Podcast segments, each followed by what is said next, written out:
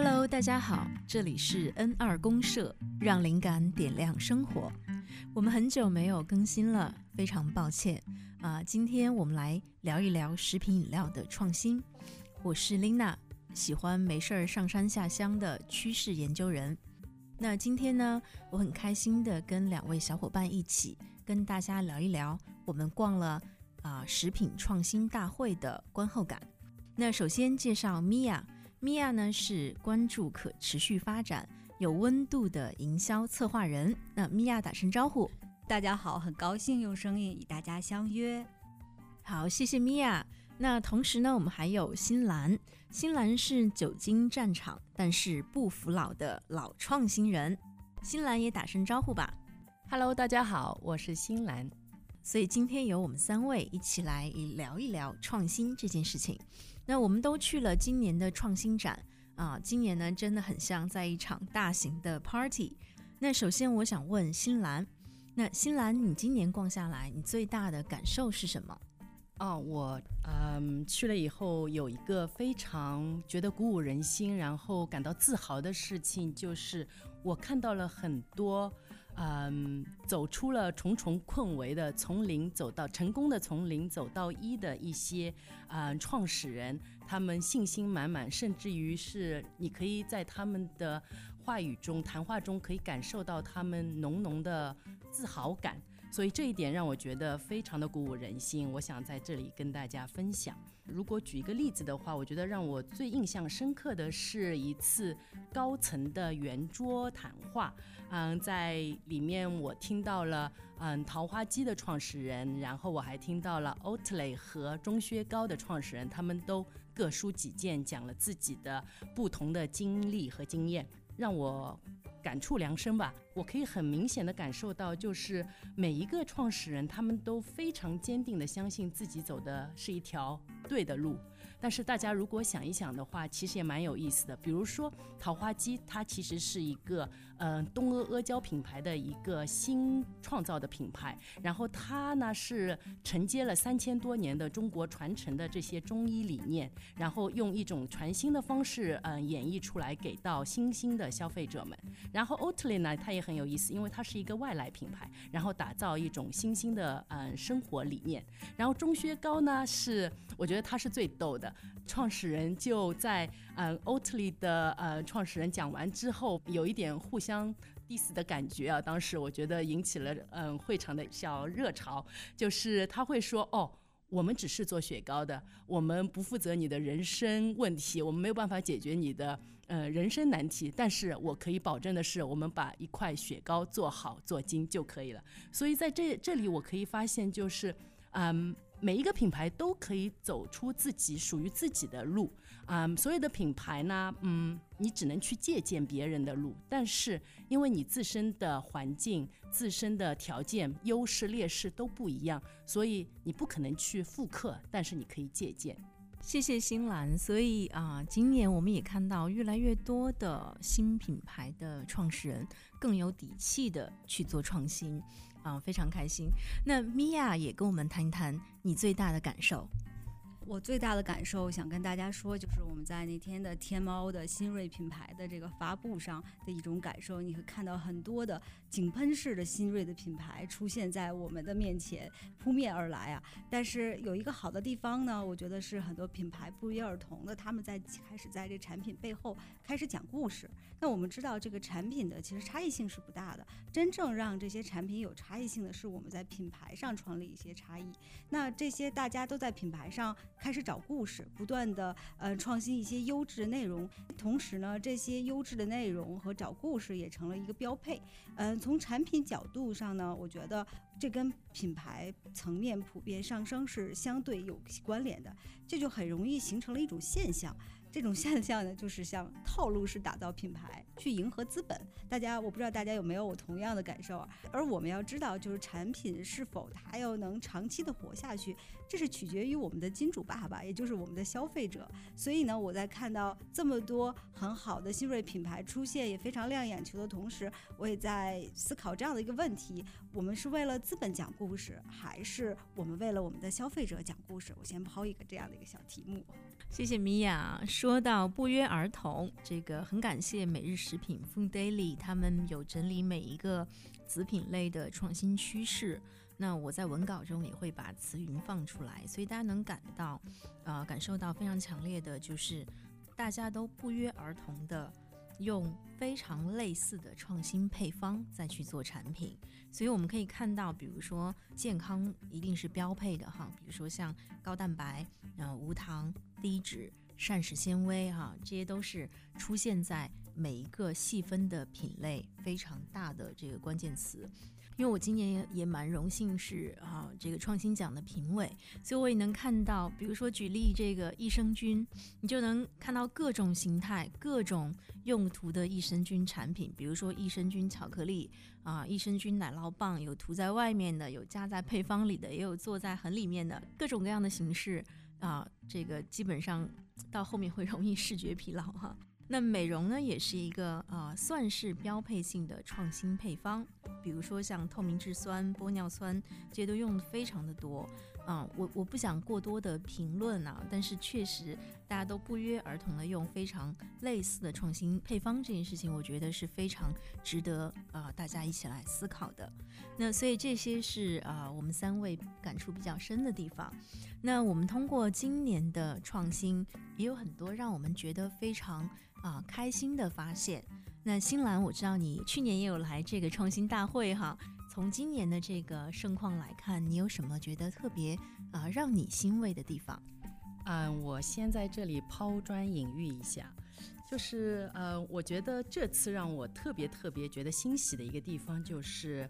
大家把消费者真的变得非常非常的重要了。嗯，相比较前两年，嗯，我觉得今年是把这把这件事情达到了顶峰。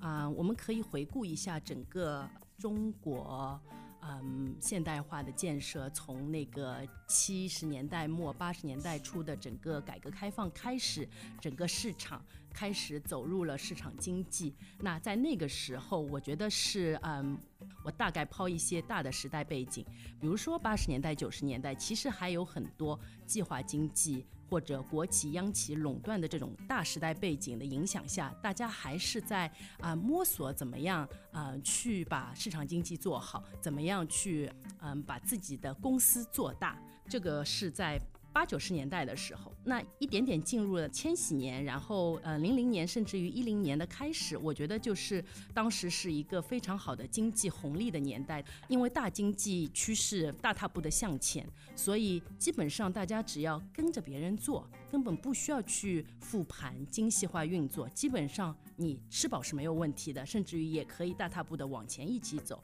因为整个大盘在往上。嗯，一零年之后一直到现在，甚至于然后的十年十几年，嗯，经济形势一点点在放缓，包括同时因为房地产在趋于平稳，热钱会涌入，所以在逼迫大家去精耕细作了。因为如果你还是想维持你一定的发展，包括国际品牌，由于欧洲、美国那边的经济其实也趋于平缓，所以整个东亚。主心骨中国都成为了它的成长引擎，嗯，但是同时中国的 GDP 又是在放缓的，所以大家都要去想怎么样去精耕细作这件事情，了解你的消费者的心智，就是精耕细作的核心所在。那我稍微聊一下我这次大会上看到的，比如说钟薛高，他已经把他的整个消费体验作为他产品设计的一个灵魂去做的，包括你在冰柜里看到它的样子，包括它的钟薛高的名字就代表了它一定的呃情怀在那里，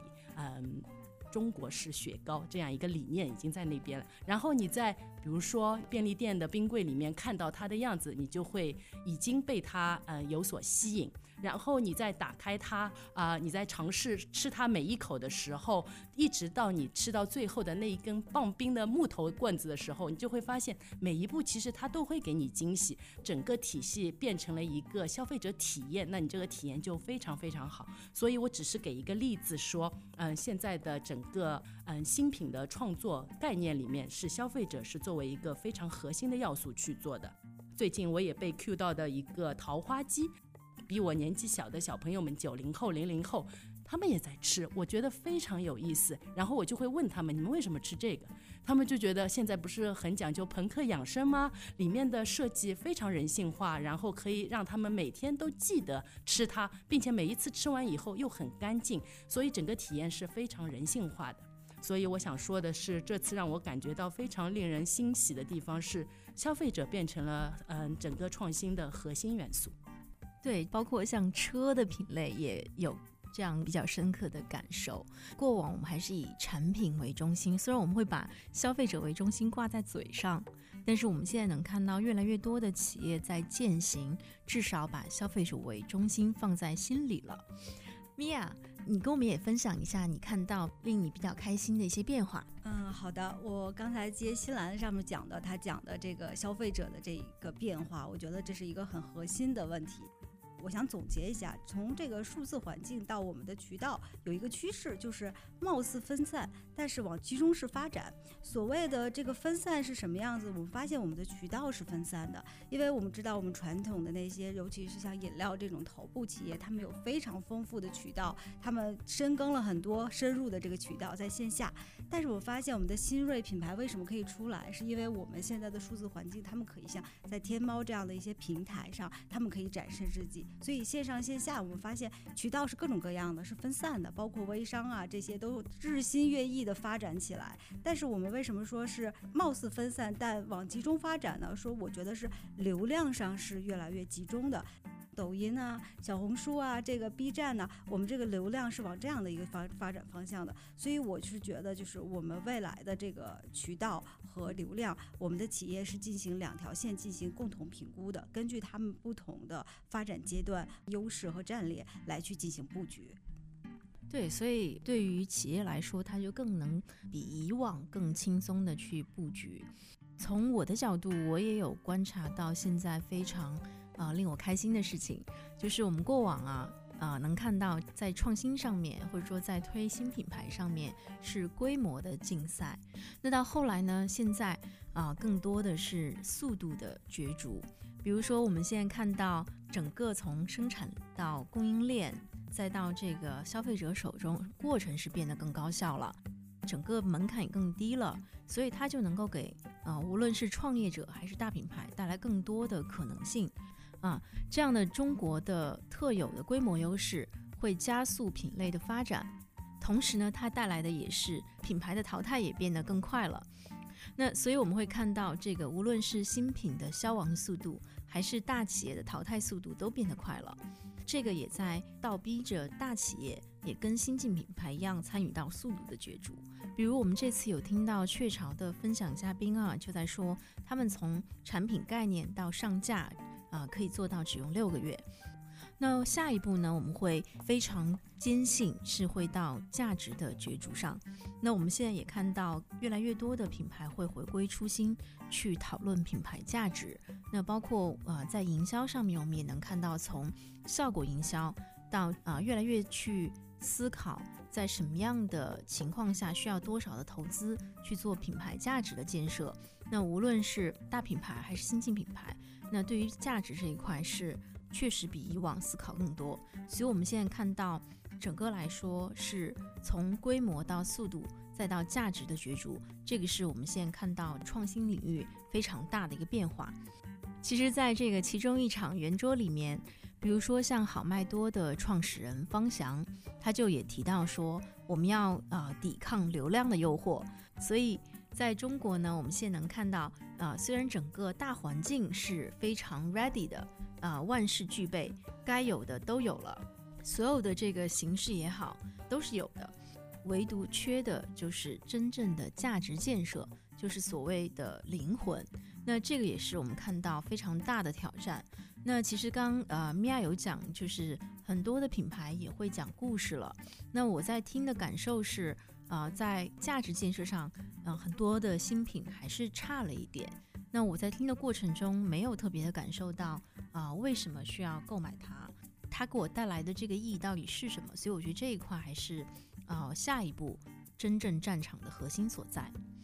那说到价值之战啊，就是灵魂之战，这个新兰也是有很多的体会的。那新兰也帮我们分享一下。作为一个老创新人，我稍微来班门班门弄斧一下，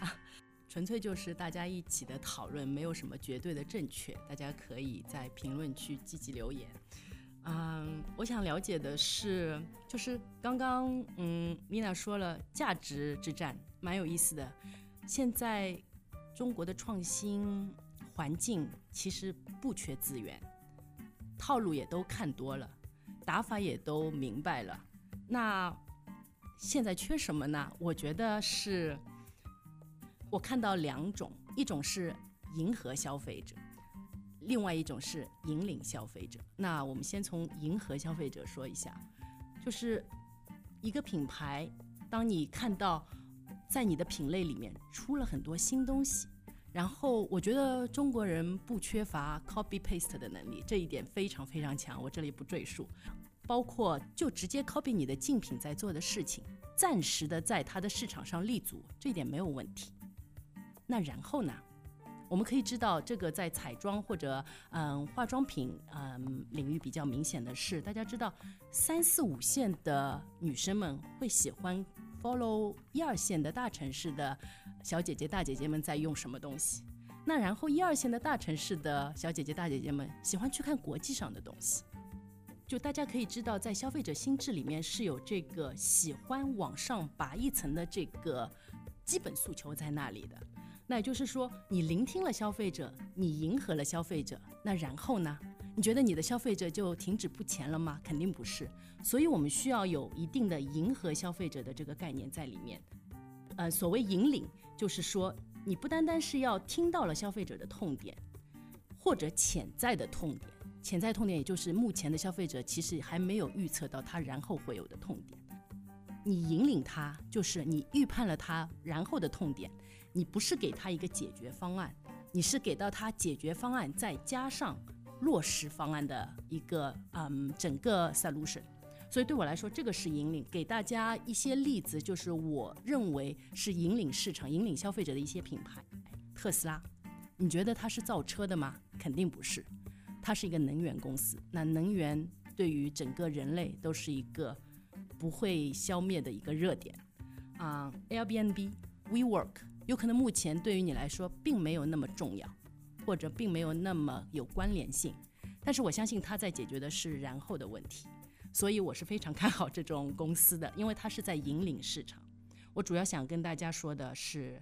这个，嗯，再啰嗦一下吧，就是尤其是 COVID-19 以后的，嗯，消费至上这个概念被嗯 challenge 了很多，也就是说会有一个去消费化的一个嗯趋势出来了。去消费化不代表没有消费，而是它把嗯消费需求在转移。所以我们就有的时候会需要考虑一下，创新人自己要自问自答一下，就是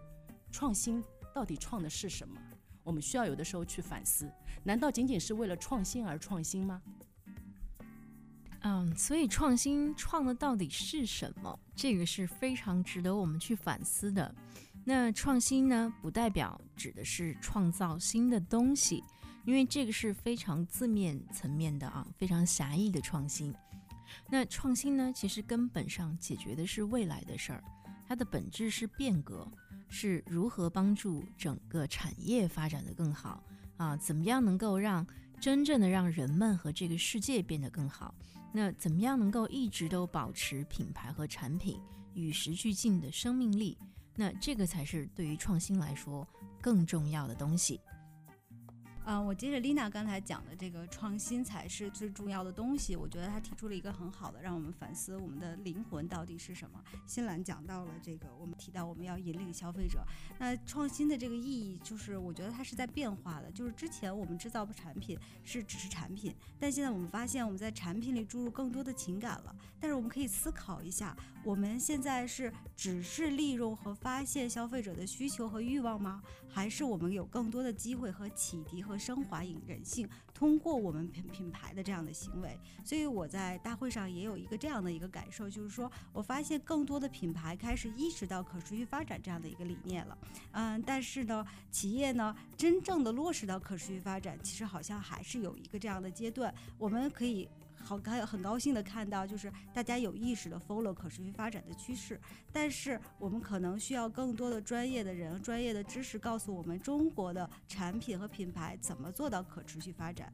我们需要考虑一下，从一个产品产生到它最后落到消费者的手里的时候，每一个环节是不是可以有机会挖掘到如何我们对环境进行友好？比如说，我们从原料开始，我们从供应链的碳足迹开始，从包装的可降解开始。呃，我可以举一个例子，比如说一些国外的公司做的比较好，像可口可乐，它的原料是水，对不对？所以他提出了一个想法，就是说我从大自然得了多少水，我就还给大自然多少水。可口可乐一直在做湿地的保护，做水源地的保护，甚至他做了很多人工湖，他把他的一级水转换到二级水，给下线的那些空调和做服装的企业来用。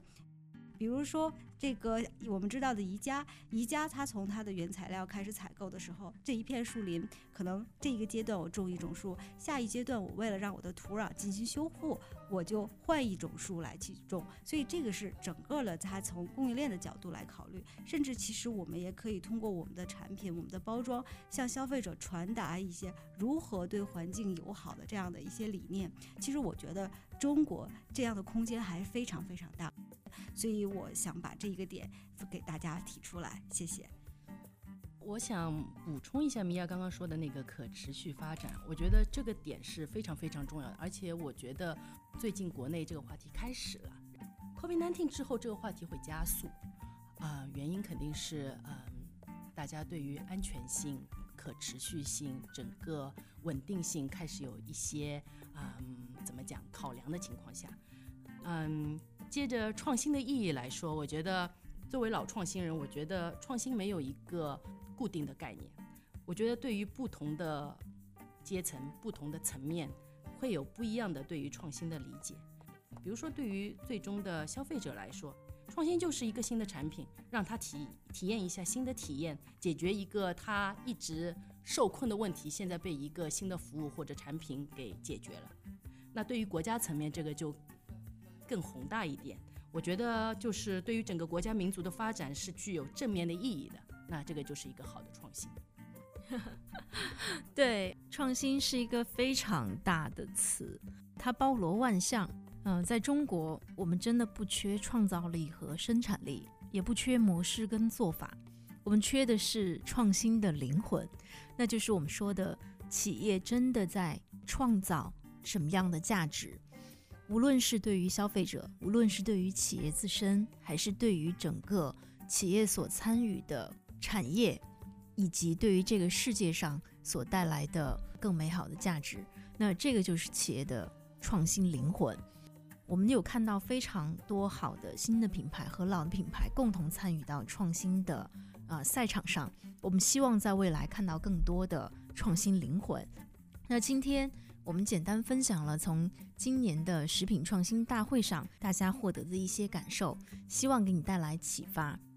最后呢，我们每一个人用一句话来总结现在的体会吧。米娅，你先来。嗯，既然是最后一句了啊，要惜字如金。呃，我认为呢，趋势会去也会来，在井喷式的产品的环境中呢，请大品牌、小品牌不用被焦虑所迫，莫舍己道。谢谢。好，新兰，你也说一句。嗯啊，我觉得一个成功的创新，它需要天时地利人和。那有的时候，作为创新人，我们非常痛苦，就是缺那么一丢丢，嗯，没有让我们的新产品最后接触到消费者。但是我希望大家不要气馁。我想说的是，每一次创新的探索都是值得的，都是不会被浪费的。好的，那我也说一句吧。嗯，对我来说，创新真的不在于产品层面做新的东西，非常高级的创新是啊、类似于像经典产品怎么样能够与时俱进，包括我们怎么样能够构建未来更美好的生活，这才是最重要的。那么今天我们就分享到这里，感谢您的聆听。这里是 N 二公社，让灵感点亮生活。